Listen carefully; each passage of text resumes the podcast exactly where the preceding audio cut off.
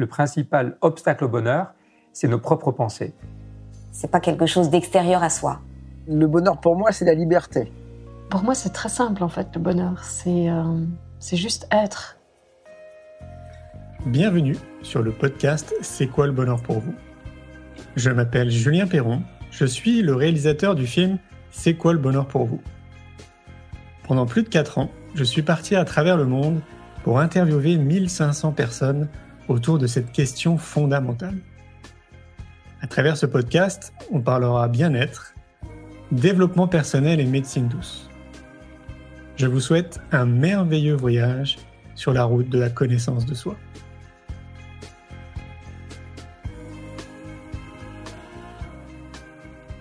Aujourd'hui, j'ai le plaisir de recevoir Marie-Pierre Fevrier-Desmond. Marie-Pierre est docteur en sciences de l'éducation et spécialisée de l'éducation des adultes au bonheur. Auteur de plusieurs ouvrages sur le bonheur, elle est titulaire d'un doctorat sur le bonheur au travail.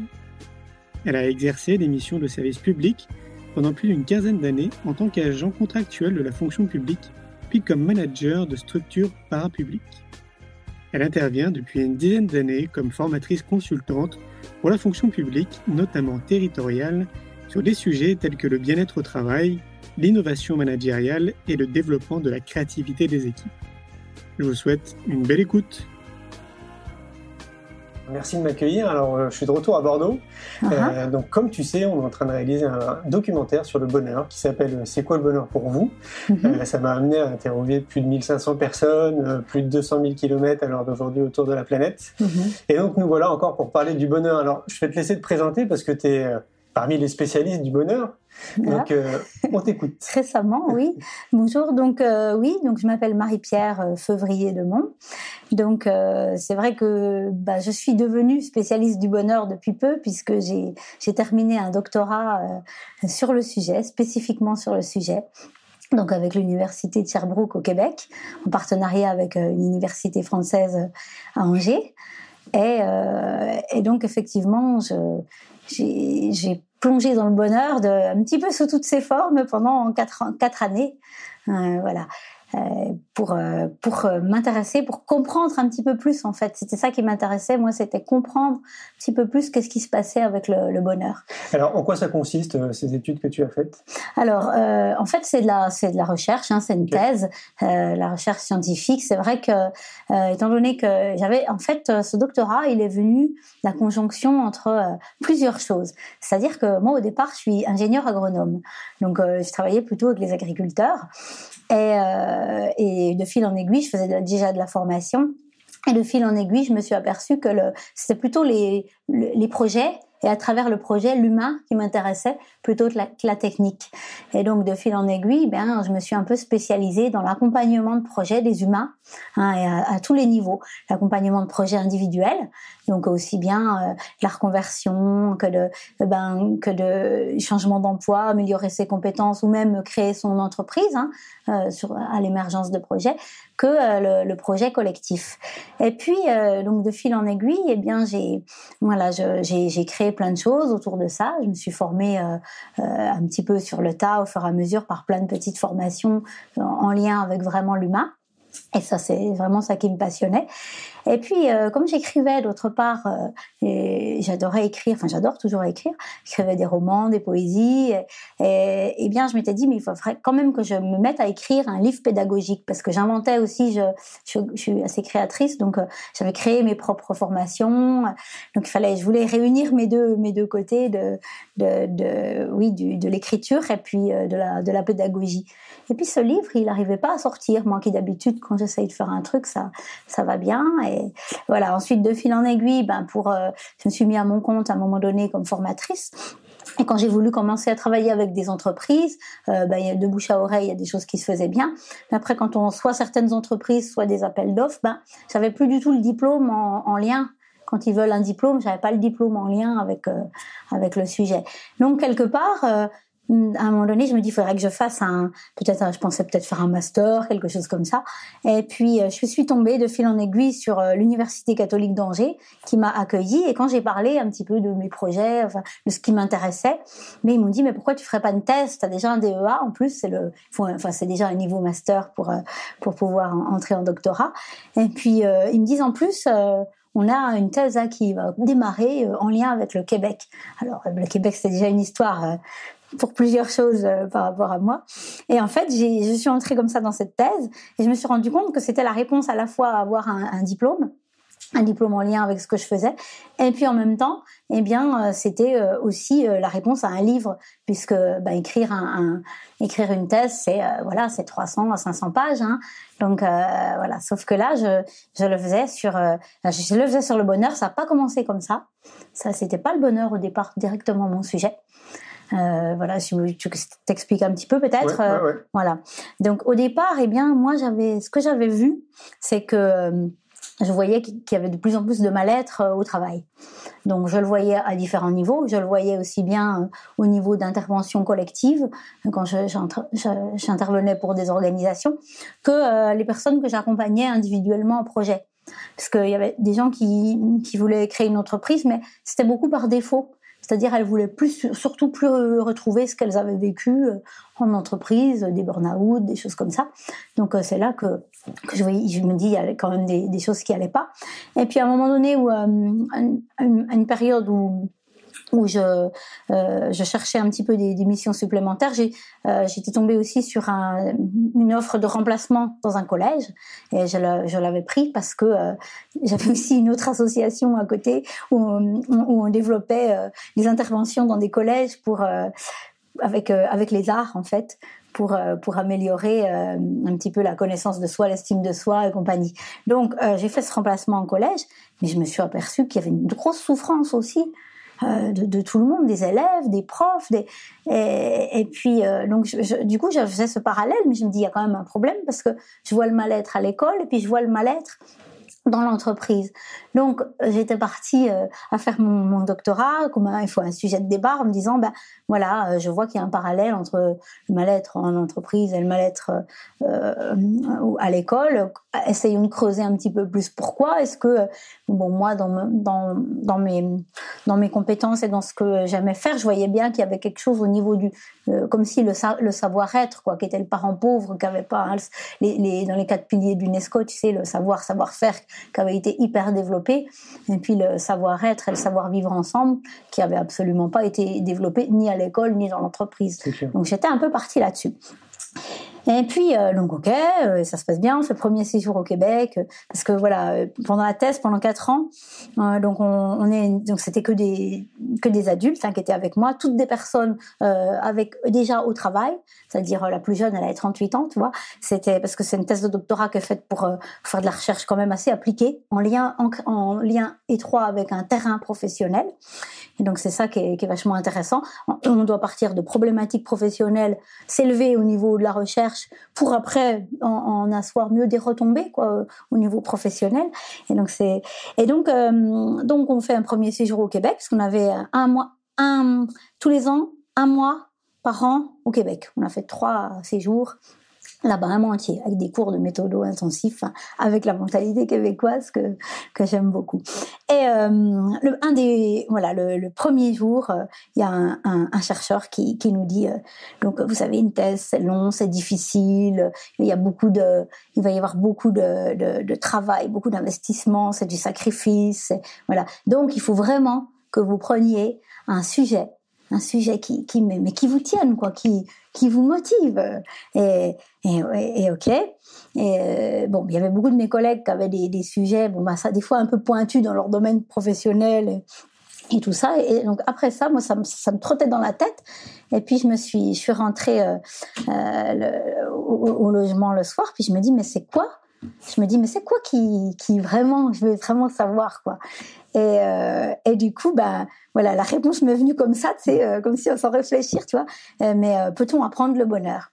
Voilà, c'est ça qui m'est qui m'est tombé dessus comme ça de voilà euh, de. Alors on a tous envie de savoir. Alors eh oui.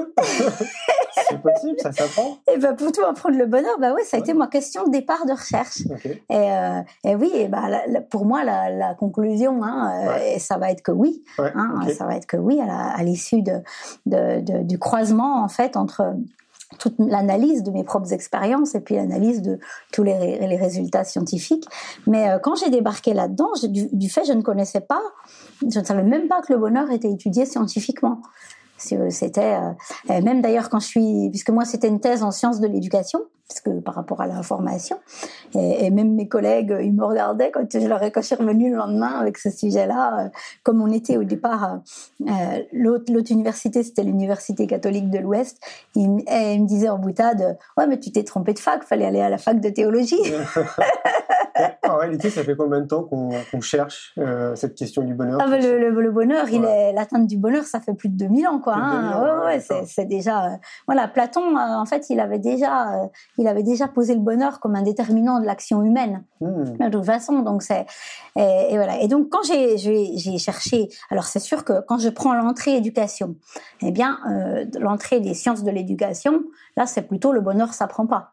Ils étaient plutôt là-dessus, parce que ben, soit parce qu'ils étaient trop sur les savoirs savoir-faire accentués, soit parce qu'il y a qui disaient ben, le bonheur, euh, voilà les savoir-être ça s'apprend pas, même si on va là-dessus. Donc euh, voilà, donc c'est ou, ben, le bonheur non, euh, c'est euh, on est heureux ou on l'est pas ou voilà pour pour les sciences d'éducation ça ça ça, C'est une ça théorie. prend- ah ouais ouais. Et donc du coup en creusant moi il fallu- on creuse hein, c'est ça qui est super moi dans la recherche c'est que on est vraiment du Sherlock Holmes qui qui qui découvre petit à petit euh, les sujets et c'est vraiment passionnant.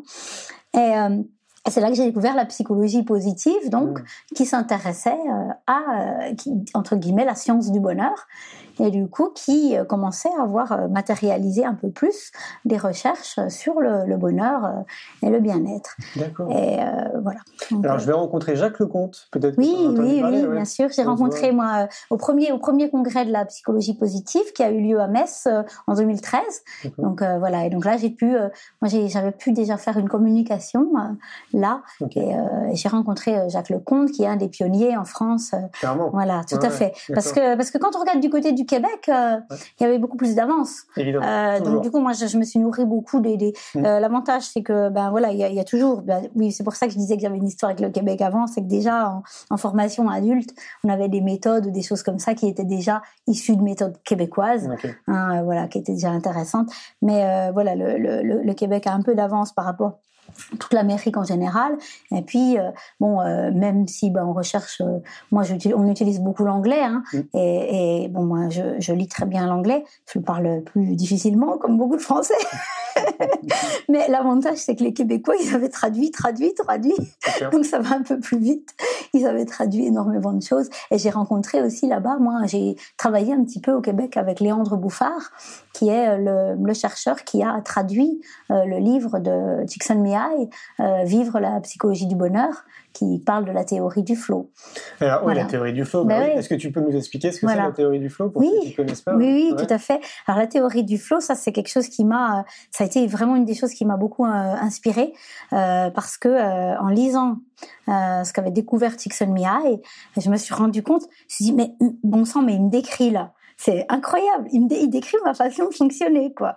Et alors ça fait euh, ça fait bizarre parce que euh, dans les milieux professionnels, il y avait certaines choses que que j'avais mis en place intuitivement qui me semblaient aller dans le bon sens, mais j'avais pas toujours eu les échos des institutions euh, très positifs, ce qui fait que j'avais créé en fait une formation euh, euh, avec d'autres personnes euh, en, en dehors euh, pour euh, aider des personnes à sortir des impasses professionnelles. Et comment on avait créé cette formation? Je vais y venir. Hein.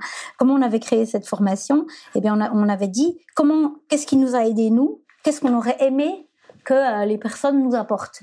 Et donc moi, j'ai recréé une pédagogie à partir de mon propre fonctionnement que j'aurais aimé qu'on m'éclaire un peu. Et, euh, et en fait, ces personnes, on les a sorties vraiment de l'impasse. Et en fait, on les a aidées selon la, la pédagogie du flow.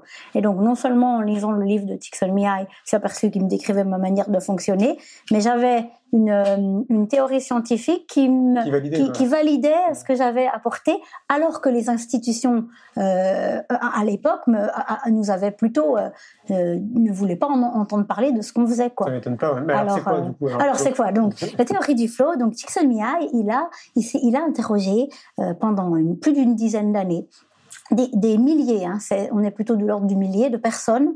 euh, il avait des, des étudiants avec lui, des milliers de personnes, et en leur demandant euh, euh, qu'est-ce qui, ah, voilà, des personnes qui se disaient heureuses dans un travail et plus largement dans une activité. Et voilà. Et, euh, cette activité rémunérée ou pas rémunérée. Les gens qui se déclaraient heureux en travaillant. Voilà.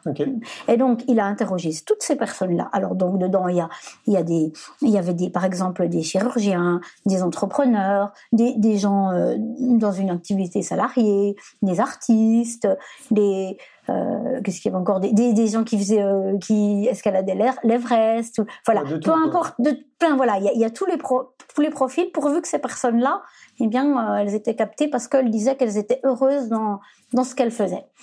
Donc déjà, il avait compris que, en faisant ça, que finalement, euh, si en regardant d'abord un petit peu en amont, euh, il s'est aperçu que le bonheur, on ne le trouvait pas dans les loisirs passifs, hein, euh, voilà, mais que plus dans l'activité.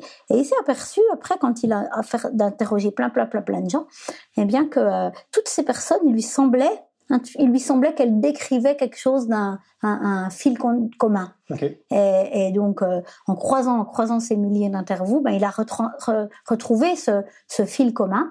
Et ce qui fait qu'en fait, les, les personnes là, euh, le flow, c'est un espèce de sentiment de fluidité. Fait que quand on, on travaille, donc rémunéré ou non rémunéré, on est motivé par l'activité par elle-même. On a l'impression de travailler euh, sans travailler. Finalement, c'est ça devient euh, le temps passe vite. Voilà, le temps passe vite, on voit pas le temps passer. T'es en On train est de le décrire. là. oui, c'est ça, mais on est, on est concentré dans ce qu'on fait. Euh, et, euh, et, euh, et, et- et en fait, ça peut être dur, ça peut être compliqué, il faut faire des efforts. Mais quand on a fini, on ressent un, un sentiment d'enchantement si intense, donc un sentiment de bonheur, et tel que ben, il nous tarde la prochaine fois où on va s'y mettre. Voilà. Donc les critères du flow, c'était ça, c'était être engagé dans des activités avec des buts clairs, euh, présentant un niveau de défi euh, à hauteur avec ses aptitudes de base. Et donc là où c'est intéressant, c'est que les aptitudes, ce ne sont pas que des compétences en devenir, c'est aussi des talents, des talents innés que l'on a. Et euh, à un moment donné, ben, c'est-à-dire que si notre niveau de défi est trop haut par rapport à notre niveau de capacité, on va, on va être trop dans l'anxiété. Si au contraire c'est trop bas, on va être dans l'ennui. Et il y a une zone qui est optimale, qui est le flow. Et donc, on, on, on, on ressent, ces- ces- on a l'impression de fluidité. Hein, flow, ça se traduirait par fluidité, un petit peu comme ça. Et puis, euh, donc, il faut avoir la maîtrise, une certaine maîtrise de l'activité, hein, qu'on ait, qu'on voilà, un peu de, de- qu'on ait un peu la main dessus. Un feedback. Et donc, ce feedback, ben, il peut être donné. Soit c'est nous-mêmes qui nous le donnons, soit euh, soit il est donné par quelqu'un, mais enfin on, vo- on voit que- quelque chose qui avance. Et puis euh, voilà, on est concentré dans cette activité et euh, le temps passe vite. Et, et donc on, on ne ressent pas spécialement d'émotion pendant l'activité parce qu'on est comme on est concentré sur, sur ça.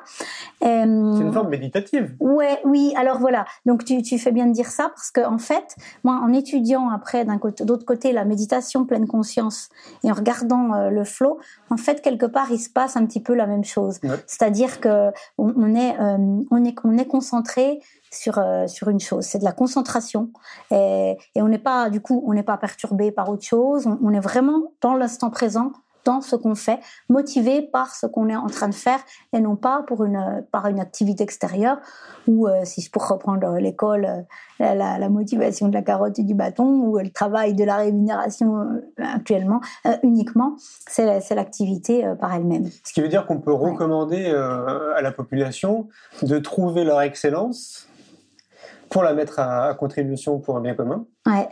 Et donc, du coup, ils seront dans une espèce de flow. quoi. Oui, oui, oui, tout à fait. Et moi, je commence du coup maintenant à. Alors, j'avais déjà, c'est pour ça que je disais que j'avais accompagné les, les personnes. Ben, c'était les personnes dans une impasse. Et euh, ben, du coup, on avait travaillé. Euh, moi, j'avais mis à plat leur savoir, savoir-faire, savoir-être. Ça, c'était la pédagogie que j'avais appris au Québec, la reconnaissance des acquis. Qu'est-ce que vous avez acquis tout au fur et à mesure, mais qui c'est plus qu'un bilan de compétences. Hein, C'est voilà où on regarde vraiment le savoir-être, les valeurs et compagnie. Et puis euh, ben après de, de, voilà de trouver quelque chose qui motive les personnes suffisamment d'une manière suffisamment grande, donc vraiment un grand but pour qu'il y ait cet élan Hein, c'est cet élan qui, qui, les amène à aller de l'avant. Et puis après, bah, adapter un peu le, les, les, niveaux de défi euh, pour qu'elles aient envie vraiment d'y aller, d'être motivées.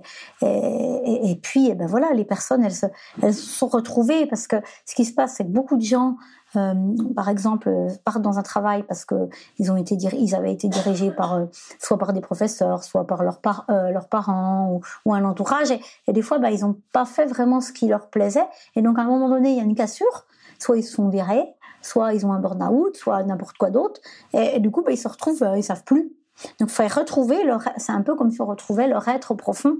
Qu'est-ce qu'il y a dans leur être profond? Donc, dans leur capacité naturelle à pouvoir aller de l'avant. Et puis, seulement après, ben, mettre ça, si c'était des, quand c'était des entrepreneurs, seulement après mettre ça en rapport avec le marché. Parce que là, moi, j'ai été directrice à un moment donné d'une boutique de gestion hein, pendant deux ans. Voilà. Et, là, il y avait la démarche inverse. C'est pour ça que je suis pas restée, parce que j'ai créé après moi-même mon, activité. Parce qu'en en fait, euh, comme comment était accompagné, mais bon, je dire les boutiques de gestion, les, CCI ou les chambres des, métiers en général, hein, les organismes dits classiques, euh, bah, ils accompagnaient en, euh, en fait, euh, l'adéquation au projet, ça prenait une heure. On regardait, ah oui, vous, vous avez les bonnes compétences, c'est bon. Euh, mais en fait, on, ne faisait que l'approche marché. faut aller là parce que c'est là que vous avez hmm. du... Là, vous allez gagner votre vie. Là, c'est là qu'on cherche du genre là. Mais ça suffit pas. Parce que qu'est-ce que c'est le marché? Ben, C'est les gens. Donc, en fait, c'est comme si un peu on, décentrait tout le monde vers, vers ce que on croit que les gens attendent. tu vois le, truc? Alors qu'en fait, en remettant euh, d'abord les gens, euh, euh, eh ben, les, les, gens sur là où ils vont être, ben, ils, ils, vont trouver leur créneau, ils vont trouver, voilà. C'est clair. Hein. Et, et, du coup, c'est. Ça veut, dire que c'est un outil pour tendre vers le bonheur. Oui, oui, oui, tout à fait. Euh, là où on excelle, quoi, et de se lancer voilà. euh, dedans. Euh, et eh ben c'est ça, mm, tout à fait, exactement. Et donc là où on excelle, en fait, c'est c'est ça, c'est qu'on a déjà repéré certains savoir-être ou talents ou capacités innées. Parce qu'on sait très bien, par exemple, je donne un, exemple simple. Euh, par exemple, deux personnes apprennent la musique. Et, bon, des fois, pour toutes les deux, il peut y avoir une motivation extérieure au départ. Par exemple, leurs parents les, les amènent à, à dire, ben voilà, il faut que vous appreniez le piano. Donc, euh, ben ok, il faut faire des efforts au début, tant bien que mal. Voilà, on persévère, on persévère pas. Tant que il y a l'obligation, on continue. Et puis à un moment donné, au bout de, on va dire, je sais pas, moi, d'un an ou deux ans ou, ou trois ans, ben les, voilà, les enfants sont plus grands et leurs parents leur laissent le choix. Eh bien, il y a une personne, il y en a un qui va s'arrêter, puis il y a l'autre qui va continuer. Eh ben, celui qui a continué, il a trouvé son flow. C'est-à-dire qu'à un moment donné, il a dépassé ce, cette difficulté de départ, et puis c'était, ça correspondait à quelque chose de profond en lui, qui fait que voilà. Et puis celui qui a arrêté, ben non.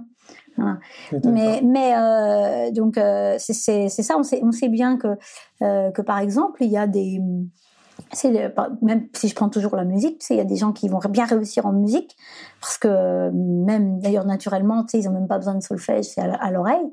Il y en a d'autres qui vont y apprendre, euh, apprendre, euh, ils vont bosser dur, dur, dur.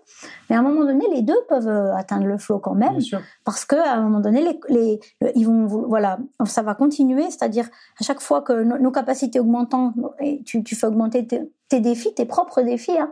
et puis ça, ça continue, ça continue. Tu, tu as du feedback, c'est-à-dire que bien sûr que le feedback c'est soit toi-même c'est-à-dire euh, tu vois ce que tu fais, ça te fait, ça apporte, ça t'apporte quelque chose à un moment donné, soit d'extérieur. C'est sûr qu'au bout d'un moment, si ce que tu fais dans ton coin euh, n'intéresse personne, rien, bah, là tu vas plus trop peut-être plus être trop dans le flow quoi. Ou alors faut vraiment que ça t'apporte vraiment à toi euh, quelque chose de très fort. Mm, mm. mais sinon à un moment donné ben voilà quelqu'un qui investirait des heures et des heures et des heures euh, si ne, serait-ce que si ça plaît au moins à une personne, il va être, il va avoir un feedback. Ouais, c'est le même constat que j'ai fait. Il faut qu'il y ait euh, quelque chose qui apporte à un bien commun. Il faut que tu te sentes utile, quoi. Oui, tout à fait. Il faut que ça, que ça serve au moins à quelqu'un d'autre, parce que voilà, c'est ça qui, qui qui va continuer à te donner, c'est aussi ça.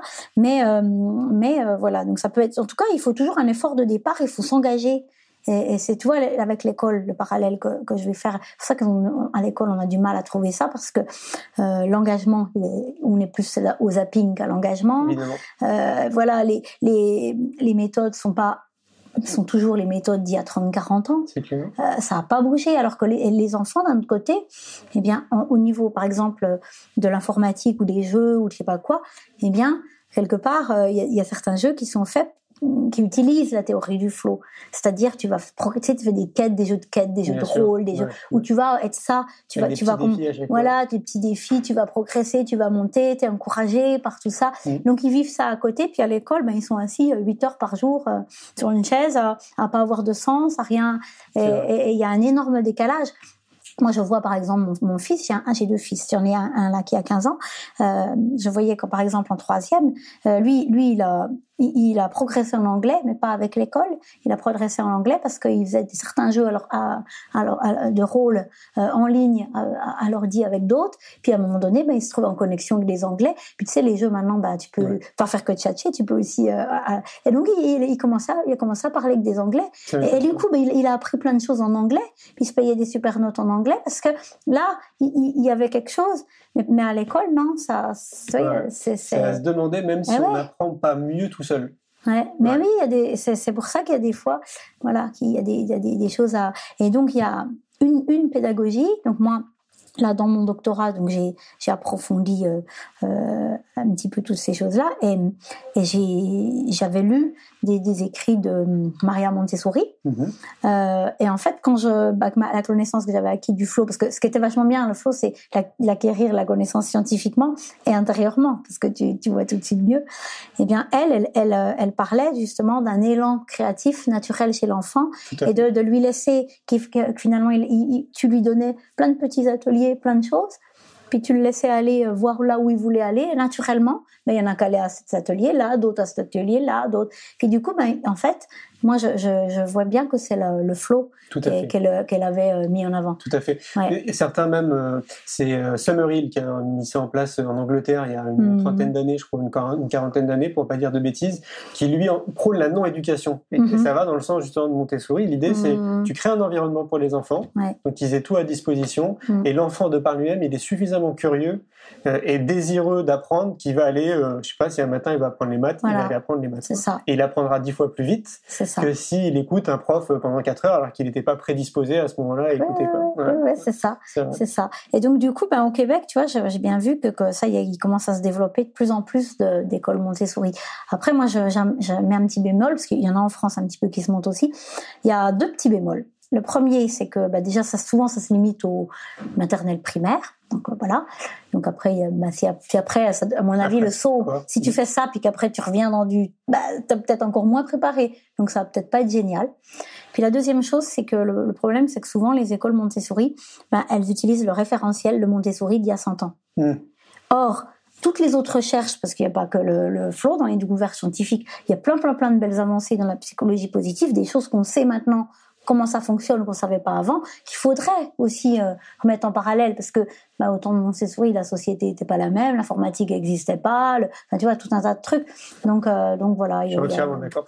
Tu, tu dis euh, ce que je dis depuis euh, quelques années, Bah, bah, c'est exactement super. ça. hein. Et nous, on est parti dans l'idée de créer une école, justement. Oui oui, Une ouais, école la ça. vie, ouais, ouais. tu as vu. Et donc l'idée, c'est de partir de la maternelle jusqu'au bac, Voilà. justement, en prenant en considération tout ça. Voilà. Parce que le constat il est exactement le même, que ce soit Montessori, Steiner ou Freinet. Mm. D'une part, faut les remercier parce qu'ils ont été pionniers Oui, quand même. C'est eux qui ont apporté un courant nouveau dans le monde de l'éducation. Ça, c'est génial. Mais effectivement, tu le soulignes bien, ils n'ont pas avancé. Mm. Ils sont restés sur Mm. leurs acquis. Or, les enfants d'aujourd'hui sont complètement différents des Ouais. enfants d'il y a 100 ans ou il y a 30 Bien ans derrière. Ouais, Ouais, c'est clair. ouais. Ouais, donc, Et donc, euh, du coup, est-ce que tu pourrais nous synthétiser, si c'est possible, tout ce que tu as appris euh, sur le bonheur oui, Est-ce qu'il y a d'autres Alors- outils qu'on peut mettre en place dans notre quotidien euh, pour tendre vers le bonheur? Oui, a- oui, ouais. Alors, alors du coup, ben, moi, je suis allée plus loin. C'est-à-dire que au départ, moi, euh, quand j'avais fait mes formations là, je parlais pas de bonheur, je parlais de plaisir, plaisir euh, au travail, plaisir entrepreneurial, voilà. Et puis après, ben, j'avais commencé moi aussi à faire du, j'avais fait, j'avais fait en parallèle du développement personnel. Donc du coup, j'étais un peu branchée sur à un moment donné, bah, je dis bah oui, mais le bonheur c'est c'est pas que le plaisir, parce que le plaisir il est plus lié au bien-être subjectif, qui est un des concepts euh, scientifiques pour le bonheur. Hein. Bien-être subjectif, c'est un haut niveau d'émotions positives, un bas niveau d'émotions négatives et un bon niveau de satisfaction dans la vie. Ça c'est plus lié au, finalement quand on dit plaisir quoi. Et mais euh, il y a l'autre pendant, hein, la vision aristotélicienne du bonheur, qui est le bonheur eudémonique, qui est le, bah, on est heureux quand on accomplit, euh, quand on développe son potentiel, hein, développement de. Donc du coup, faisant après du développement personnel aussi, ben, je dis, ben non, mais c'est ça le bonheur, c'est, c'est développer son son potentiel, c'est plus là. Puis donc là, c'est le, concept scientifique, c'est le bien-être psychologique, hein, qui est donné par euh, un bon niveau d'estime de soi, d'autonomie, euh, des buts dans la vie, les relations et puis la maîtrise de l'environnement, c'est-à-dire les, les, les, compétences hein, entre voilà. Et euh, et puis après, ben je retombe sur la théorie du flow. Je dis mais non, mais moi c'est comme ça que fonctionne, c'est ça aussi le bonheur. Alors je me dis mais je me dis mais en fait je me disais mais c'est tout tout est le bonheur pour moi que que ça soit là je te résume les trois trois grands euh, concept entre le BES, le bien-être subjectif, le bien-être psychologique et le flow. C'est trois des très grands concepts qui sont souvent repris en recherche. Mais en fait, les théories du bonheur, mais t'en as une centaine, t'en as plein, plein, plein. Et, mais moi, j'ai vu ça, et puis, donc voilà. Euh, en fait, quand tu fais un, une recherche scientifique, tu fais d'abord une grosse recension des écrits. Donc, tu dois lire tout ce qui est écrit euh, sur le, beaucoup de, enfin tout, beaucoup de choses qui sont écrites sur le sujet pour, euh, pour justement pas réinventer l'eau chaude. Voilà, tu, tu fais ça. Après, tu dégages une problématique. Donc moi, ma question de départ, c'était peut-on apprendre le bonheur? Puis après, bah, ça, se ça, se, ça s'est décliné. Quand j'ai compris qu'on pouvait effectivement l'apprendre, bah, c'était, euh, c'était euh, de comprendre un peu plus le comment et, et qu'est-ce qu'on mettait en œuvre. Et puis, eh ben, en fait, après, tu dois choisir ce qu'on appelle un, un cadre conceptuel, un cadre théorique qui va euh, éclairer ta recherche. Euh, c'est un, un peu comme, euh, enfin voilà, moi je suis au départ, je suis plus mateuse euh, que, littéraire en fait, même si j'écris. Mais euh, c'est un peu comme quand tu dis en maths dans un référentiel euclidien ou dans un voilà, tu t'inscris dans un dans un dans un quelque chose pour éclairer ton. Et, comme il y avait plein de théories du bonheur, bah, les profs de mes dodos, ils me disaient mais moi, je leur disais, mais je peux pas prendre ça, ça me paraît incomplet, je peux pas prendre ça, ça me paraît incomplet, je peux pas prendre ça, ça me paraît. Puis ils me disent, mais arrête de t'embêter, t'en choisis un, c'est ton angle de vue, tu iras étudier, puisque moi je voulais étudier après, puisque apprendre le bonheur, je voulais étudier euh, les, les, formateurs, et les conditions d'apprentissage, puis les formateurs qui prétendent étudier au bonheur. mais choisissons un, choisissons un. Mais moi j'ai dit mais non, ça me va, ça m'allait pas. Et puis euh, alors mon, mon premier directeur de recherche, lui, il était à fond dans le flow.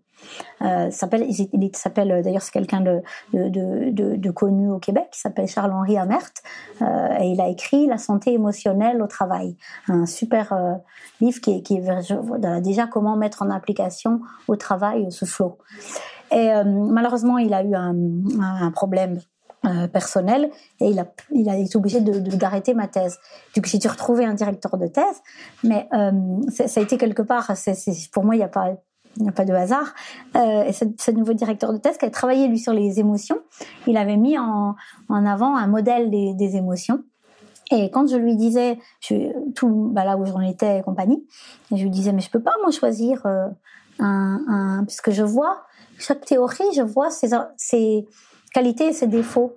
Je dis ben ouais le BES ok mais il m'explique pas ça puis ça il m'explique pas ça ça il m'explique pas ça et, et coup il me dit crée ton modèle voilà, il m'a, il m'a donné cette permission, entre guillemets, crée ton modèle.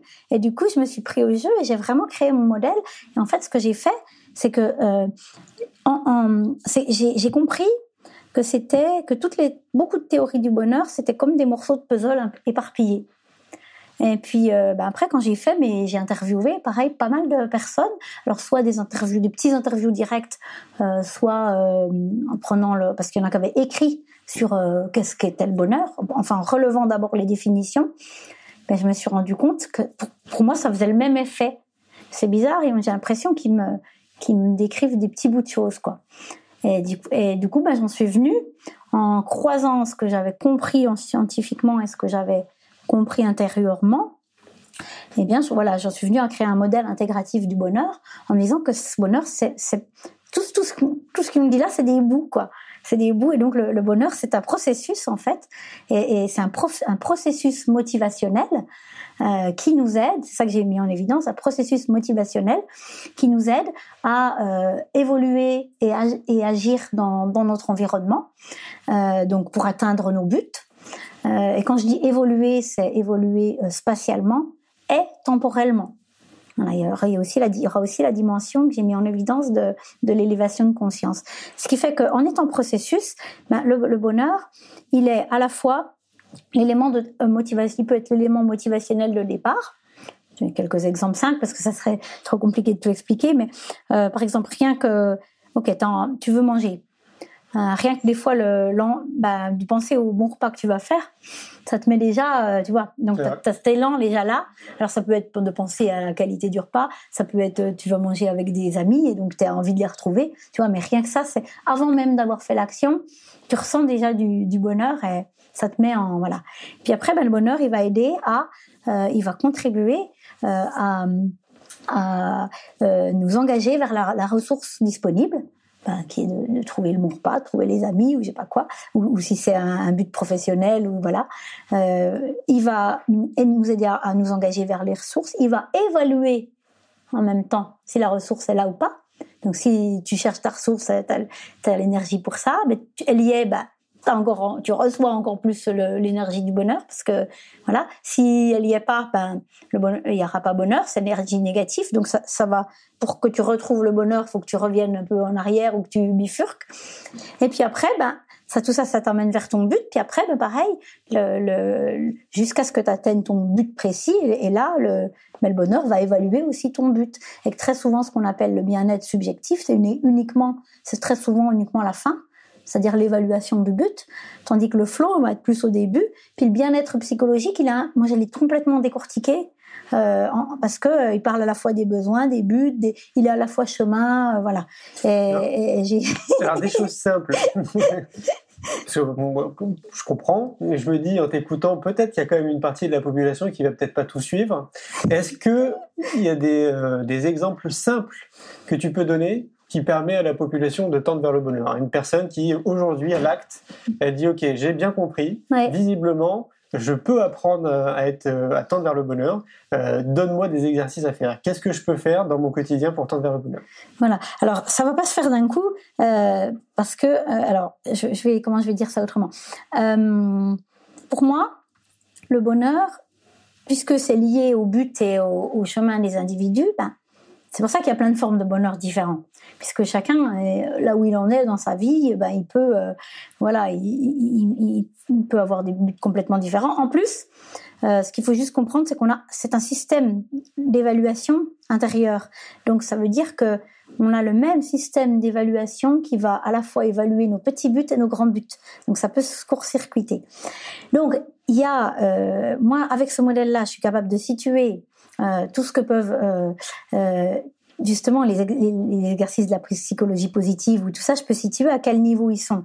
C'est-à-dire qu'à un moment donné, les émotions positives euh, vont contribuer à accélérer le processus. Donc tout ce qui va renforcer tes émotions positives, euh, ben voilà, tu, tu prends les, les, exercices de psychologie euh, simple, psychologie positive simple, qui sont euh, euh, la gratitude, des lettres de gratitude. Moi, je fais faire, je fais ça déjà ça avant, euh, faire des lettres de gratitude ou des lettres de visualisation positive de ton projet, parce mmh. que visualiser positivement ce que ce que tu veux atteindre, ton but, ben c'est ça, ça te donne ce bonheur de départ là. Euh, si tu l'as pas, si tu sais pas où si tu l'as pas, tu peux avoir cet élan de départ. Si tu, au lieu de d'imaginer là où tu veux aller, d'y voir tous les freins, si tu imagines là où, où tu vas aller en, en voyant euh, le, tous les, enfin, que tu as envie d'y aller, tu te vois y être. Tu ne te ouais, pas du chemin, voilà, tu t'ancres, c'est comme si tu t'ancrais dans, dans une énergie positive qui va te donner cet élan de départ. Après, tout est à faire, hein, c'est pas, c'est pas du miracle, c'est juste du fonctionnement, hein, c'est, du fonctionnement euh, naturel. Et puis après, eh bien, moi, euh, parce que le problème, c'est que dans la psychologie positive, pour moi, il y a des exercices qui sont, euh, il y a plein de choses, mais il y a des choses qui sont très comportementales. Un peu. euh, Donc, euh, euh, du coup, ben, ça, peut faire penser que, ok, tu là, un peu à la, des choses à la méthode Coué, si je vais dire que tout va bien, tout va aller bien. Il faut se méfier de ça parce que ça peut marcher dans des cas, mais pas dans d'autres, parce que il faut comprendre. Là où c'est là où j'en suis en venue, il faut comprendre le, comment marche le processus en toi. Et c'est ça. Plus tu vas être à l'écoute de, tes émotions et de ton processus et, et que tu vas comprendre comment ça marche tout ça en toi là. c'est comme si tu voilà pour conduire une voiture eh ben, tu n'as pas besoin de savoir la mécanique intérieure. Tu peux conduire ta voiture. euh, voilà, donc tu peux faire des, des exercices de renforcement d'émotions positives, des choses voilà, qui vont t'aider à conduire la voiture. Mais à un moment donné, si tu as des problèmes et que tu as envie d'être autonome avec ta voiture, ben, il va falloir que tu comprennes un peu comment fonctionne le moteur, puis comment fonctionnent un petit peu les rouages et tout ça. Ben, c'est ça, mon modèle, il sert à ça en fait. Tu voudrais dire qu'on a Voilà. déjà les solutions en nous et qu'il faudrait euh, bah, se poser et s'écouter. Quoi. Oui, mais c'est-à-dire on a, c'est pas les solutions en nous, c'est le, c'est en fait qu'à un moment donné, voilà, donc pour, dans, dans ce modèle, pour que ça marche, le bonheur, il va prendre ce que j'ai appelé un continuum hédonique, c'est-à-dire il va, il va, il va prendre toutes les formes. euh, des, de- des degrés de conscience différents, c'est-à-dire que ça va commencer par la forme la plus basique qui est euh, euh, plaisir, euh, douleur, voilà. Après, ça peut être, ça va être au niveau au-dessus, ça va être émotion positive, émotion négative. Après, ça va être l'humeur. Après, ça va être le, le- tu vois, ça va monter au niveau cognitif, l'évaluation cognitive, jusqu'à euh, voilà. Et, donc, euh, euh, si à chaque fois que tu, en fait, que, que tu veux faire quelque chose, tu sais, tu as compris ce que tu veux faire, que tu restes à l'écoute de ce système. Eh bien, si c'est positif, tu sais que tu vas dans le bon sens. Si tu as une émotion négative, c'est comme s'il fallait que tu, tu regardes tu, que tu remettes à plat, quoi. Mm. Suivant le but que tu as, où est-ce que tu Mm. veux aller euh, C'est pas, elle est pas mauvaise l'émotion négative. Il faut pas les parce que Ouais. et il faut pas les supprimer. Ce, sont tout ça, ce sont des indicateurs de fonctionnement. Donc du coup, euh, alors pour pour faire simple, euh, ça vaut- plus on va prendre conscience euh, de, de, de, de- voilà de, de tout ce mécanique qui se passe un peu inconsciemment. Plus on va en prendre conscience, plus on va être autonome par rapport à notre fonctionnement intérieur. Et, Et donc- plus ça va nous, nous guider, euh, voilà, pour savoir où, où on veut aller ou pas. Tu vois, dans le flow, c'est déjà ça. Ouais. Le flow, c'est déjà, euh, euh, ben je, je suis voilà l'activité, je suis motivée par elle, par cette activité même parce qu'elle me elle me elle me procure un, un sentiment d'enchantement qui me qui m'encourage, qui continue. à- Mmh, je vois, ouais. Voilà. On pourrait peu, considérer que la méditation serait un super outil pour, pour aller dans cette direction. Ah ben la méditation, ça va, ça va beaucoup aider, tout à fait, parce Ouais. que ça va nous aider à, à moi, moi, je- euh, ça va nous aider à, à d'abord à, à nous ramener à nous, oui. Ouais, ça ça. va pas être suffisant, mais ça va être à mon avis euh, nécessaire Mmh, mmh. à un moment donné pour prendre conscience que euh, tous nos conditionnements, parce que forcément la, la, la difficulté euh, va, pour avancer va être, euh, va être de se dire euh, parce que voilà sinon si si on a comment je vais dire ça? Euh, quand on a conscience au bout d'un moment de ce système euh, qui fonctionne en nous, qu'on prend de l'autonomie dessus, eh bien, on s'aperçoit qu'avant, euh, là où on croyait que c'était nous qui avions la main, c'était pas forcément nous entre guillemets, c'était notre ego, Ouais. nos croyances, nos conditionnements, euh, tout voilà. Mais euh, il faut du temps pour s'en, pour pour voilà, il faut du temps pour prendre conscience de ça. Et, et moi, pourquoi j'ai fait ça? Pourquoi j'ai, c'est que comme j'aime écrire, moi, je- tout le temps, tout le temps, je euh, j'écrivais beaucoup de ce qui se passait en moi, tout le temps. Et, je prenais comme si je prenais tout le temps des temps de recul pour euh, pour euh, dire voilà et, même des fois quand ça n'allait pas, quand il y avait des moments qui, qui n'allaient pas, ben j'écrivais ce qui n'allait pas, j'écrivais puis tu vois, il se passait après un dénouement et tout ça. Donc et puis après ben je t'ai dit j'ai fait un peu de développement personnel aussi, j'en ai fait de la, ben j'ai euh, fait de la méditation aussi, j'ai fait de la connaissance de, de soi de moi, enfin, Ouais. comment je fonctionne, voilà, pour me, bah, tu tu t'aperçois là de, de certains conditionnements que tu as et qui, que viennent pas de dire. toi. ouais. Ouais. Mais ouais, c'est ça. Mmh, mmh. Et, et- et du coup, euh, tu, pe- petit à petit, cette prise de recul, c'est, plus t'entres en toi, plus tu prends du recul finalement. C'est ça l'idée. et, et c'est ça, et c'est ça qui te permet après, à- à- au début, ça demande aussi pareil des efforts, mais après, ça devient de plus en plus naturel. Mm, mm. Parce que du coup, tu, tu, tu, tu es à l'écoute de cette. Moi, j'ai appelé ça, en fait, euh, comme une communication subtile Évidemment. à l'intérieur de soi qui nous permet euh, ben ouais, Mm. d'être plus fluide. Et puis, tout, voilà. Après, on, voilà. C'est intéressant ce que tu dis ouais. parce que ton regard de, de chercheur Mm. euh, croise les sages. Ouais. Euh, les sages le disent avec d'autres mots, mais ils Mm. disent exactement la même chose que toi. Ben oui. Ouais. Et, et ben oui, mais tu vois, c'est ce que. Alors du coup, j'ai- sorti un premier petit bouquin parce que comme je faisais des formations et des conférences, on me demandait des fois, et je l'ai appelé comme ça, le bonheur entre l'approche des sens et l'apport des sciences. C'est vraiment de recroiser ça euh, de, de- dans mon doctorat. C'est vraiment ce que j'ai que j'ai essayé de faire, de croiser cette approche intérieure. Parce que tu vois, pour comprendre euh, où en étaient euh, les scientifiques et où en étaient les autres, ben il fallait avoir vécu. Ah oui, c'est vrai qu'à un moment donné, je voyais le, je voyais le bonheur comme ça. Ah oui, mais après moi j'ai évolué, je le voyais plus comme ça, puis après je, je le voyais plus comme ça. Ça peut. Et en fait, je m'aperçois que beaucoup de, alors beaucoup de chercheurs, malheureusement, euh, sont euh, uniquement là. Et du coup, ils ont, ils ont. euh, moi, moi, je, je trouvais pas normal que des, je me dis, tu vois, des, des trucs, tu vois, des chercheurs, euh, ok, ils sont dans leur théorie, tout ça, ça, même euh, en, en sciences humaines, hein, je parle bien en sciences humaines. Et puis à un moment donné, ils sont capables de s'énerver complet pour pour euh, pour défendre un truc, de, voilà. Et, et en fait, tu, tu, tu- voilà, ou alors ils veulent pas entendre parler de ci parce que ça, parce que, enfin, ils, ils prennent des positions complètement irrationnelles. Après, t'as Ouais, les clés de lecture. Et euh, voilà. Et moi, j'ai eu la chance d'avoir un directeur de thèse qui m'a encouragé là-dedans parce qu'il avait euh, mis un modèle des émotions. C'est ce qui me c'est- semble mieux. Eh oui. Ouais, bah oui. C'est- C'est c'est marrant que tu dis ça parce que je disais exactement la même chose hier euh, sur une autre Ah bah, interview. Et ce que je pense, c'est que les Ouais. chercheurs d'aujourd'hui, ceux qui Mm. s'intéressent au bonheur, il faut qu'ils l'expérimentent à titre C'est perso. ça. C'est C'est exactement ça. c'est bien de faire des stats et tout, etc. Mais si tu l'expérimentes pas, euh, Mm. tu passes à, quelque- à- à côté de quelque chose d'énorme. Voilà. Alors son approche, bien une approche personnelle seule ne suffit pas parce que tu sais pas si ce que tu vis c'est euh, voilà, universel. Donc il faut d'abord un premier niveau, c'est euh, bah, pour pour euh, scientifiser un peu ça, c'est euh, le, le- c'est Chon, un qui a écrit le praticien réflexif. Donc moi j'étais beaucoup dans ces démarches là au début, c'est-à-dire tu fais, puis à un moment donné tu prends du recul, tu tu regardes faire. Voilà, c'est ça, Super. cette prise de recul. Et puis après, ben, le niveau au-dessus, j'ai été chercher, c'est Bourdieu, en fait, quand je suis tombée sur les écrits de Bourdieu, qui parlent de l'objectivation participante du chercheur. C'est pas l'observation participante, c'est euh, lui. En fait, il- du coup, j'ai eu les concepts théoriques euh, qui allaient bien pour ça. C'est-à-dire que lui, il décrit euh, justement l'erreur de beaucoup de, chercheurs euh, d'avoir essayé de, de mettre la, de plaquer la théorie à ce qu'ils voyaient au terrain au lieu d'essayer de le comprendre. Et il donne par exemple un, des exemples simples. Il dit euh, qu'à un moment donné, ben voilà, euh, il parle d'anthropologues ou d'ethnologues qui vont étudier des tribus. Et, et puis euh, du coup, ben il, il, il dit, euh, ben voilà, à un moment donné, la, la- en fait, euh, par exemple, il tape sur un bâton. Et euh, donc, euh, donc le- les chercheurs qui ont étudié ça, ils se disent ah oui, mais c'est parce que le bâton, c'est un symbole de machin. Enfin, ils, ils partent dans des théories accabrantes. Et en fait, euh, Bourdieu, il dit mais non, c'est parce qu'à un moment donné, c'était ça. Il fallait juste taper. Si tu, toi, tu tapes avec le bâton, c'est juste ça, ça te renforce toi. C'est le sentiment. Il faut et, voilà. Et puis après, euh, bah, sur d'autres moments, il, dis, il, les, il, disait, euh, tu vois, par exemple, les chercheurs étaient capables de traiter certaines choses qu'ils voyaient de démarches primitives.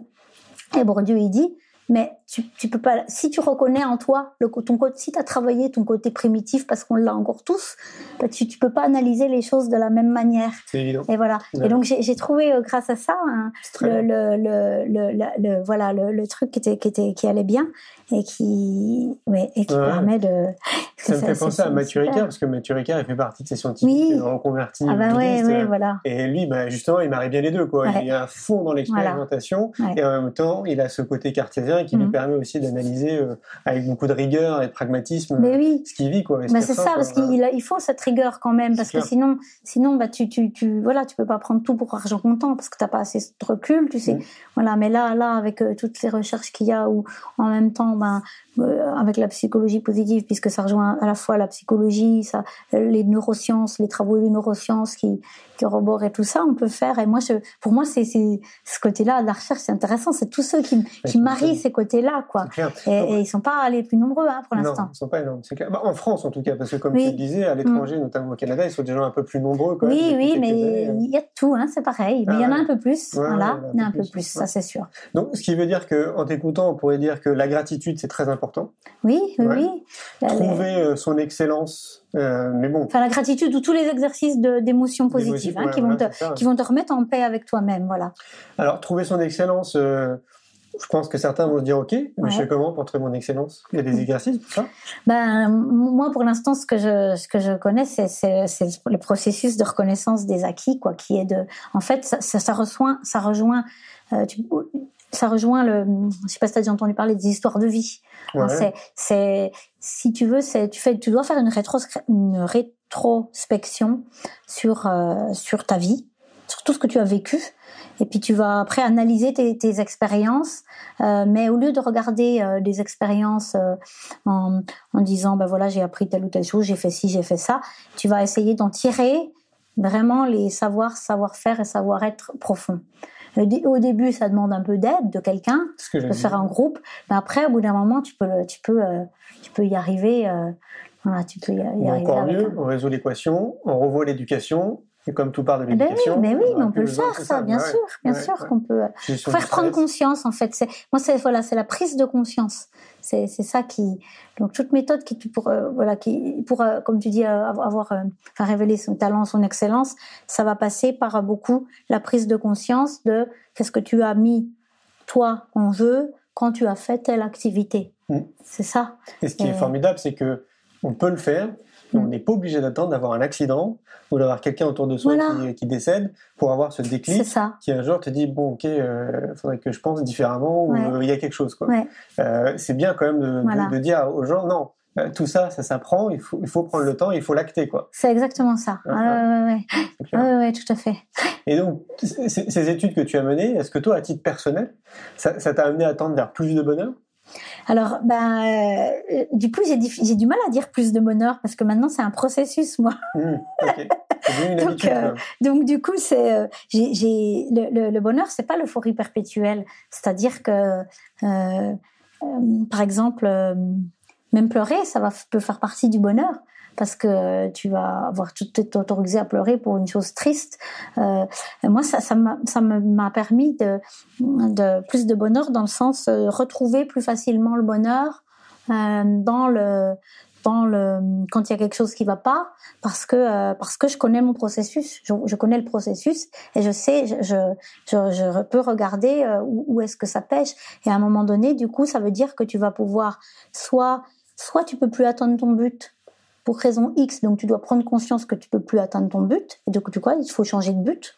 Ou alors, euh, tu te rends compte qu'il te manque certaines ressources pour atteindre ton but, et que voilà, et, c'est toi qui as l'autonomie de tout ça. C'est pas la faute à X, à Y, à machin. Mmh. Souvent c'est ça qu'on fait. Ah ben ça va plus. Ah oui, mais c'est la faute à. Donc on fait rien là. On peut attendre. Là, on peut rester malheureux tout le temps, hein, mmh. puisqu'on on croit que, ça, que nous on n'a pas cette possibilité d'agir sur le processus. Là où c'est compliqué, c'est euh, trouver un but. en t'écoutant, je réfléchis et je pense aux gens qui m'entourent, même ma famille proche, mm. euh, des amis, les gens que je côtoie à travers mes voyages, euh, parce que très souvent on est amené à parler aussi de ce, genre de choses. Et vraiment, je m'aperçois en t'écoutant qu'il y en a, pour, pour certains, c'est très difficile de, trouver un but. Oui, tout à fait. Et, et, tu as tout fait tout à fait raison parce que donc quand je t'ai dit que dans les personnes qu'on avait accompagnées là dans, dans les impasses professionnelles, et eh ben moi j'accompagnais vraiment pour le flow par rapport à leur capacité et tout ça. Mais euh, on, était et puis ma collègue, elle elle les aidait vraiment à trouver le but de leur vie ou mission de leur vie. Et, et c'est mais c'est pareil, ça va ça va. En fait le, problème c'est que euh, alors t'as une méthode québécoise moi je, euh, qui qui marchait j'avais utilisé moi qui s'appelle euh, ils, appelaient ça la DVP c'est ancien hein. euh, c'est c'est activation développement personnel et vocationnel. Et, et, et moi je te dis j'ai commencé dans mes enfin moi j'ai eu de la chance que mes débuts de formatrice euh, voilà d'avoir euh, acquis ces méthodes là à 20 ans. J'étais dans un centre de formation rue Célestin Freinet tu vois. Et après c'est après que je suis tombée haut parce que j'ai cru que tout ce que j'avais appris là tout ce que je voyais là c'était c'était normal, c'était le que tout le monde faisait. C'est après que j'ai vu que que c'était loin d'être le cas. Bon bref, je referme la parenthèse. Donc cette euh, cette méthode là, elle aide en fait. Il faut que tu pareil que tu que tu tritures ta vie de de toutes les manières. C'est-à-dire euh, ça revient à te rappeler qu'est-ce qui te plaisait quand tu étais petit? Tu vois, tu reviens quand tu avais 7 10 ans, euh, qu'est-ce qui voilà, tu qu'est-ce qui te qu'est-ce qui te motivait quand tu jouais euh, quand tu jouais dans la cour, euh, tu tu jouais à quoi? Et si c'est à la poupée, ça suffit pas. C'est qu'est-ce que tu faisais quand tu jouais à la poupée? Ou qu'est-ce que tu faisais quand tu c'est pas parce que t'as pas tu peux tu vois tu peux jouer à la poupée en imitant une en imitant une maman hein, tu peux jouer à la maman tu peux jouer à la poupée en, en, inventant des scénarios tu peux voilà c'est voilà ça c'est la première approche. Regardez tout ce qui te marquait dans ta famille, tes parents, tes, tes, tes, tes frères et sœurs, qu'est-ce qu'elles étaient les, les, tes livres favoris, tes, tes, tes, euh, tes, films favoris. Voilà, tu vas regarder ça dans des tranches de vie. tu vas regarder, pareil, tout autour de ta, tout au long de ta vie, des choses qui t'ont vraiment marqué, qui t'ont, euh, voilà. Et donc ça se fait, ça, ça, ça demande, hein, ça, voilà, ça demande un petit peu de de, de, de, de, de temps et tout ça. Puis à un moment, ben voilà, il y a des gens qui après ça, mais il y a des gens qui vont euh, trouver, à un moment donné, ça va faire un déclic et puis on va les aider à, à formaliser ça. Et les gens pour qui ça sera beaucoup plus long, parce qu'ils ont tellement été conditionnés au départ à jamais penser par eux-mêmes que voilà. C'est clair. Hein. Que, que, du coup, et, et, donc dans ces, ben dans ces cas-là, ces personnes-là, on les conseille d'aller d'aller continuer cette quête de ça et d'être à l'écoute toujours d'elles-mêmes et de et de repérer leurs élans dans la vie, tiens, d'un coup, qu'est-ce qui, voilà, être poussé plus loin, euh, mm-hmm. de pousser plus loin cette chose-là. Et pour continuer, ben, tu vois, moi, je, donc, euh, j'ai fait ça pour aider les, entrepreneurs. Euh, au travail, j'essaye je, d'amener un peu aussi le flow là, tout ça. Mais je fais aussi des stages de préparation à la retraite. Et, et ben, je fais ça. Qu'est-ce que je fais en stage de préparation à la retraite?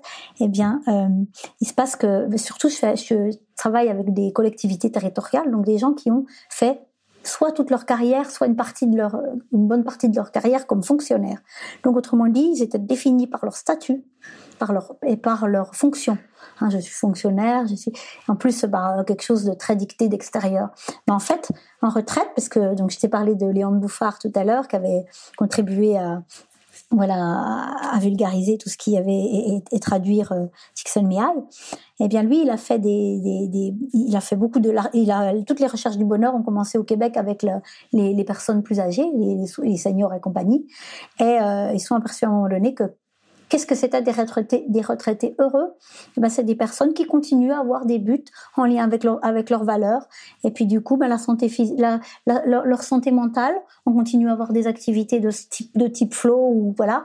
Eh bien, euh, du coup, ça se répercutait sur leur santé mentale et puis euh, voilà, et continuer. Et donc du coup, moi, ce que je, je, je, je, je, dans les stages de préparation à retraite, j'aide les retraités à trouver des activités qui vont leur contribuer ça, plutôt que de, parce que sinon c'est peur du vide, donc je comble. Je comble mon vide par des activités. Et ça, ça sert à rien. C'est de l'activisme euh, au sens péjoratif du terme. Et ça peut leur emmener beaucoup plus d'anxiété, beaucoup plus. Donc voilà. Donc c'est, tu vois, faut, en fait, tu vois, c'est retrouver les choses positives à, différents niveaux. Soit tu les travailles directement, la gratitude, le pardon, les, voilà, tu travailles sur tes émotions positives pures. Soit tu travailles sur les moyens d'améliorer tes activités positives, tes, émotions positives en, avec du sens. Et donc en trouvant des buts suffisamment grands qui vont, euh, qui vont te tirer, qui vont te donner ce bonheur motivationnel là, qui vont. Euh, tu, tu, crois que seul on peut y arriver ou euh, on a absolument besoin d'être entouré Non, seul, on peut. Il y a des gens qui arrivent seuls. Hein. Euh, voilà, ben moi perso, j'ai trouvé, moi aussi j'ai eu de l'aide, forcément. ça dépend parce que tu as, toujours, quand tu fais du développement personnel, tu sais, t'as différents, tu rencontres différentes personnes qui, qui mm. t'aident. Donc, mm, mm. Euh, quand, mais, mais quand on dit c'est c'est pas une personne qui t'a qui t'a aidé à tout faire ça, c'est toi qui à un moment donné, tu as, vu un livre qui t'a parlé, tu as rencontré une personne qui t'a parlé, tu as une autre personne. Donc euh, parce que Csikszentmihalyi, euh, il, il, dit hein, qu'il y a des personnes, euh, il les décrit comme des personnes autotéliques, c'est-à-dire capables de trouver leur propre but. Donc du coup, et en général, ce sont des personnes très créatives, et il les décrit comme des personnes ayant en général une enfance plutôt heureuse. Euh, et dans lequel on les a laissés assez libres. Et c'est un peu exactement moi. moi, j'étais la dernière de cinq, euh, avec des frères et sœurs plus grands. Et voilà, j'ai autant quand mes frères et sœurs me, me, parlent de comment ils ont été euh, un peu encadrés dans, dans l'éducation, euh, voilà que moi, j'ai, en fait, c'est comme si on l'avait laissé un peu. Moi aussi, c'est pareil. Voilà, tu vois. Donc je me doutais que ce que tu m'avais dit, je, je, me disais. Et donc du coup, eh bien, il y a des personnes qui naturellement peuvent, puisque du coup, c'est comme si on nous avait fait confiance déjà. Ça, c'est important la confiance, parce que du coup, c'est de l'énergie positive. Hein. Et puis, ben voilà, tu tu tu, tu trouves. Euh, ben, voilà, tu arrives à, à, avoir un petit peu plus d'autonomie par rapport à ça et à, et à sentir. Puis il y en a d'autres maintenant, non, parce qu'elles ont été trop conditionnées. Mais du coup, ben là, elles auront besoin d'accompagnement. Il faudra beaucoup plus les accompagner, mais, mm. mais elles peuvent complètement retrouver trouver ça aussi quoi. D'ailleurs, tu, tu, le dis de manière indirecte. Hein, je reviens encore à l'éducation, mais tu vois, on parlait d'éducation. Finalement, mm. c'est tout part de là. Ben oui, oui, Tout part de là. Tout à fait. Ah ouais, ouais, tu laisses les enfants libres et tout, ouais, c'est sûr et certain. Alors voilà, après il faut il faut donner de la, il faut il faut du cadre. Ça veut pas dire de, faut faut du cadre. Et il faut une structure. Euh, parce que on s'est aperçu là d'ailleurs en intervenant, euh, je t'ai parlé de mon asso là avec, euh, on est des artistes là, on intervient. Euh, moi c'est sur l'écriture du coup, il y a des artistes du cirque, il y a des, il y a du théâtre, il y a de la musique, il y a tout ça pour aider à retrouver un peu des, des choses de, de, de l'estime de soi et de la confiance. Eh bien les, les pour, pour faire ça, pour, pour que les enfants regagnent cette liberté, il faut quand même qu'ils aient un cadre. Mais, après, c'est à l'intérieur du cadre qu'il y a, cette, qu'il y a la liberté. Il faut de la structure quand même. Mais euh, sauf que là, nous, ce qu'on fait, c'est que enfin, l'éducation majoritaire, elle, euh, elle, elle met du cadre dans du cadre, dans du cadre, dans du cadre. quoi. C'est-à-dire que c'est ben, bah, un exemple.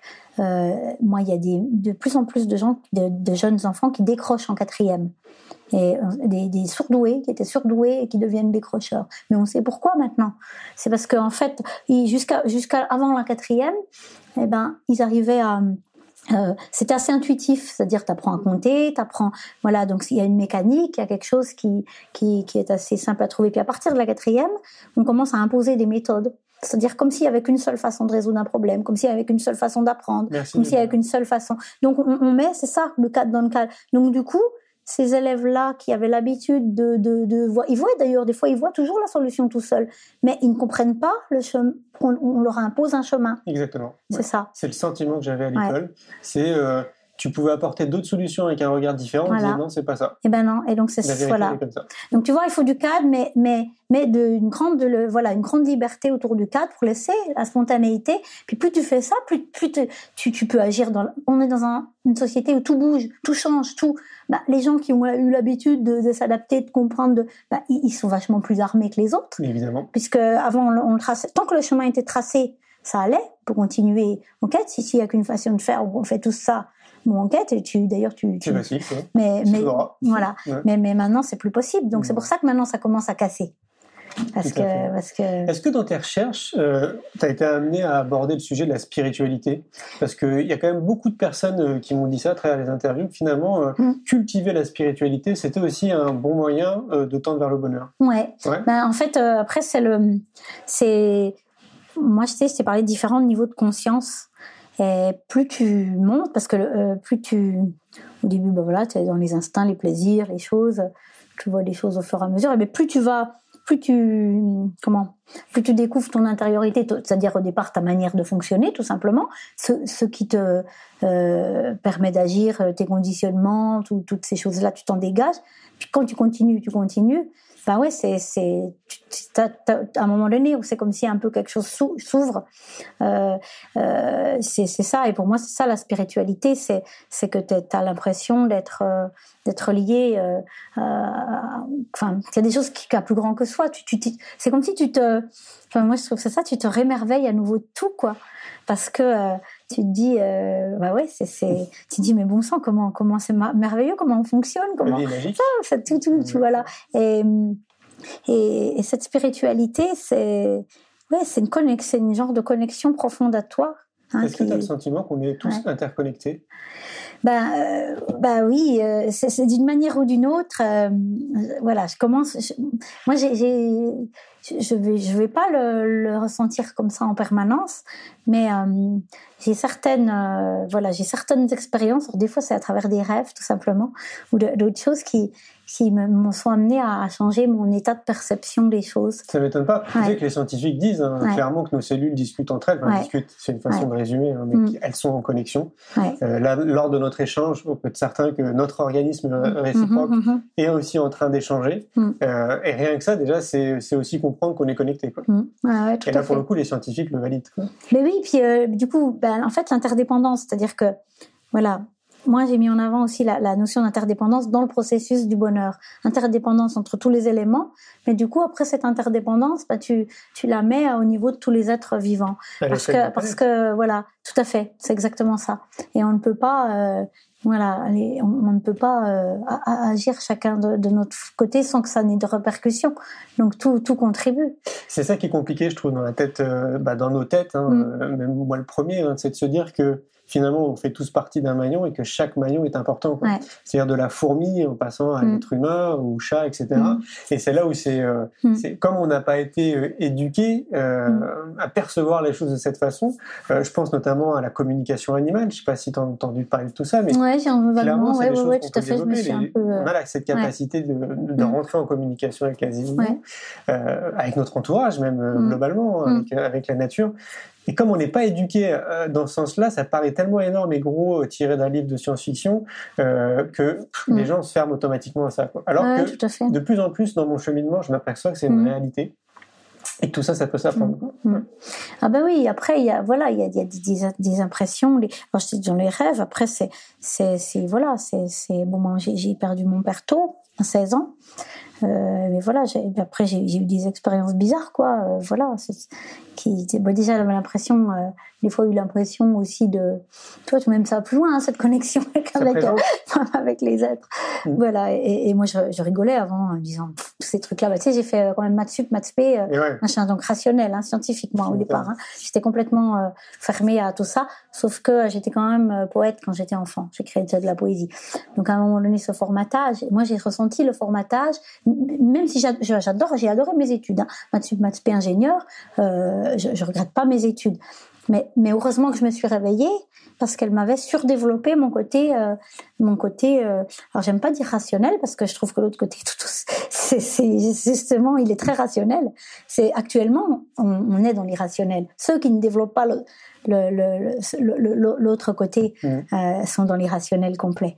Donc, donc moi j'ai redéveloppé. Alors des fois on parle cerveau gauche, cerveau droit. C'est pas tout à fait juste hein, au niveau scientifique. Maintenant on sait, mais c'est ce côté.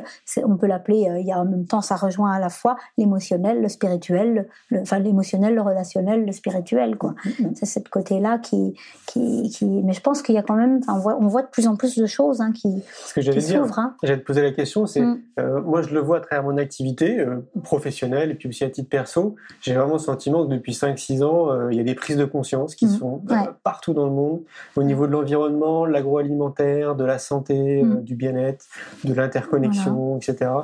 Pierre Abi nous parle de sobriété heureuse, il y en a de plus en plus qui tendent vers ça, et moi j'y crois aussi, je suis convaincu à 200%, simplifier au maximum sa vie. tu vois toi aussi cette prise de conscience qui est, qui est en train ah, de oui, se faire oui, oui, oui, tout à fait, je, je remarque et je me dis tant mieux, ça va dans le, dans le bon sens, j'ai l'impression que ça, voilà, que, ça, ça explose un petit peu de partout et qu'on, tu parles de sobriété, il y a cette recherche euh, effectivement de, simplification. Et je pense que plus on vient, plus on est, plus on capte cette, euh, connexion à soi et aux autres, je pense que plus on en revient du simple, parce que du coup le reste, on s'aperçoit que ben oui, quand prend le recul et qu'on voit des fois que pourquoi on a fait ci et fait ça et voilà, on s'aperçoit que les raisons, elles sont, euh, elles sont voilà autres, et puis on, voit les autres agir de cette manière-là, et, voilà quoi. C'est.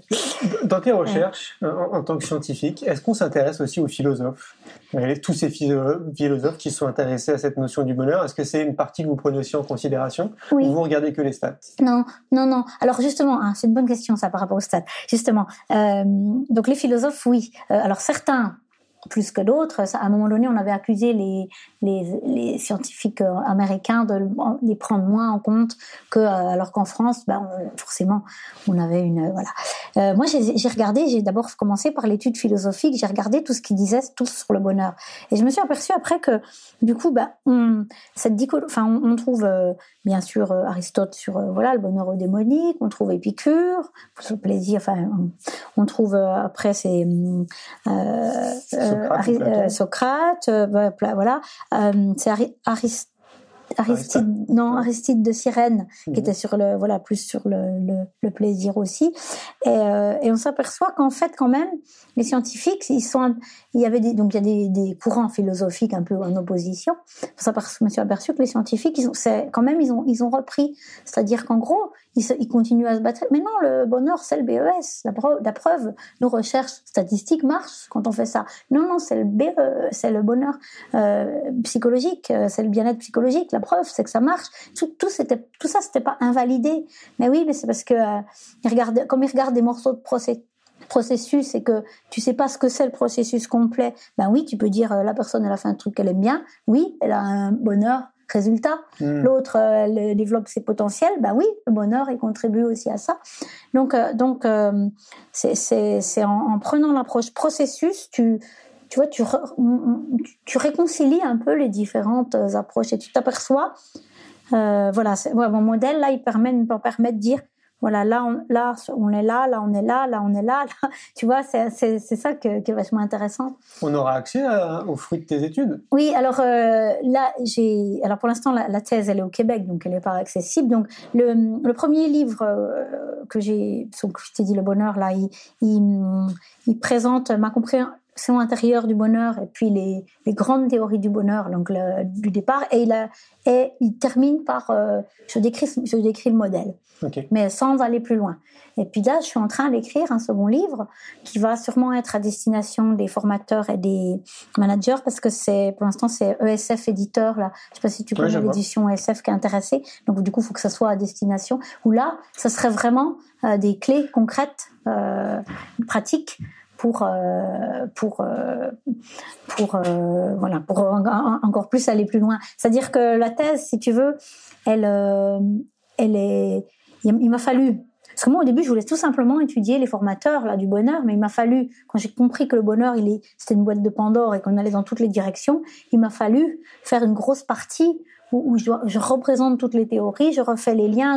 voilà, tout ça, c'est sans doute un peu fastidieux pour euh, pour les pour les personnes. C'est un gros travail, mais après, ce qui va intéresser, le, le voilà, c'est pour ça que je vais faire un, un livre dessus parce que c'est le coup. Après, comment ce que tu disais, comment concrètement on met en place ça. Donc voilà, donc euh, il y a des petites choses que je t'ai un peu dites comme ça, il y en a, il y en a tout un tas d'autres quoi qui. Et ça sortirait eh quand? Non, j'espère l'année prochaine, hein, en fin d'année prochaine, je pense, parce que là, là, j'ai, voilà, je suis en train d'écrire une publique qui va peut-être, si elle est prise dans la revue québécoise de psychologie, qui va décrire un peu mieux le, le modèle scientifique là modèle intégratif.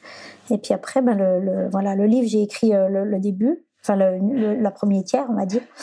Et euh, voilà, c'est-à-dire c'est une déclif. Voilà. Je redécline les parties intéressantes de la thèse en allant plus loin et en allant plus loin dans le pratique. Voilà, c'est ça. Est-ce que euh, parmi toutes ces études, euh, moi je suis sensible aux citations. Mmh. Euh, est-ce qu'il y a des, des citations que, que tu as retenues Je vais te donner la mienne, hein, qui pour moi est, représente très bien ce qu'on devrait incarner. Mmh. C'est-à-dire Gandhi qui dit Sois le changement que tu veux voir dans le monde. je trouve que il n'y a pas mieux. C'est-à-dire qu'à mhm. partir du moment où toi t'incarnes euh, le bonheur, à partir du moment où t'incarnes euh, bah, ce changement que tu as envie de voir dans la société, tu inspires les gens par mimétisme aussi autour de toi. Mhm. Est-ce que toi tu as des citations comme ça que, que tu aimes? Oh, il y en a, il y en a, il y en a plusieurs. Euh, il y en a une qui, euh, c'est le, ah oui, et j'aimais bien celle de Paul Coelho, le, le, bonheur finalement plus, plus, le, le bonheur se multiplie quand on le divise. Voilà, celle-là, je, la trouve super. Et puis, euh, j'en ai une autre. Alors, par contre, je vais pas la savoir par cœur. Je vais la prendre dans, mon, dans mon bouquin. Si, Vas-y. que je mets justement en début. Enfin, j'en ai mis dans mon bouquin. Mais il euh, y, a, alors, c'est pas tout à fait euh, sur sur le bonheur, mais je vais je vais juste lire ce que ce que je mets en, en j'ai repris de donc Mihai Csikszentmihalyi du livre Vive la psychologie du bonheur, parce que la question qui est souvent cruciale, c'est mais pourquoi, du coup, euh, pourquoi ça fait 2000 ans finalement? Pourquoi Pourquoi euh, est-ce qu'on n'a pas plus avancé que ça? Mais même, même qu'il y a quand même 20-30 ans qu'on commence à connaître plein de choses, pourquoi on n'y arrive pas encore? Ben en fait, lui, il explique. ça va rejoindre, tu vas voir une, des conversations qu'on a eues. Si l'on connaît depuis des siècles ce qui permet d'être libre et de contrôler sa vie, pourquoi avons-nous fait si peu de progrès en la matière? Pourquoi sommes-nous aussi impuissants que nos ancêtres dans l'affrontement de nos obstacles au bonheur? Une des raisons se rapporte au type de connaissance. La sagesse nécessaire à l'émancipation de la conscience n'est ni cumulative ni transmissible. Il ne suffit pas de savoir comment faire, il faut le faire. Tu vois, c'est-à-dire que ça, rejoint ce qu'on disait par rapport, on a accumulé la transmission des savoirs euh, comme ça, mais et, tu sais quand on parlait des chercheurs qui restent là, mais non, c'est parce qu'il faut il faut tout vivre. Et donc la pleine conscience dont tu parlais, c'est c'est ça, et, et c'est parce qu'on va vivre et qu'on va prendre conscience de tout ce qu'on est en train de vivre et de tout ce qu'on va faire qu'on progresse. C'est ça l'évolution de conscience. Et c'est pas de, de juste d'être si on est le temps qu'on est à l'extérieur de soi, ben la connaissance reste à l'extérieur de soi. Elle se transmet pas spécialement directement. Et puis, tu vois, t'as pas, pas plus évolué que ça. T'as as agi dans ton environnement, mais tu n'as pas évolué. Voilà. Merci Marie-Pierre. Merci. Un grand merci pour votre écoute. J'espère que vous avez passé un bon moment avec nous. Je vous invite à prolonger l'expérience en regardant mon film C'est quoi le bonheur pour vous? Vous le trouverez assez facilement sur YouTube. Si vous souhaitez ancrer davantage les choses, nous avons créé le jeu de cartes C'est quoi le bonheur pour vous qui vous permettra de mieux vous connaître et de mieux connaître les gens avec lesquels vous allez jouer de manière ludique et bienveillante. Vous me retrouverez assez facilement sur les réseaux sociaux si vous souhaitez qu'on échange en direct. Et merci de nous laisser des messages ou des avis, des commentaires. Ça fait vraiment plaisir et je prendrai une grande joie à vous répondre. En attendant, je vous souhaite une très belle route et je vous retrouve maintenant la semaine prochaine pour un nouvel épisode du podcast C'est quoi le bonheur pour vous?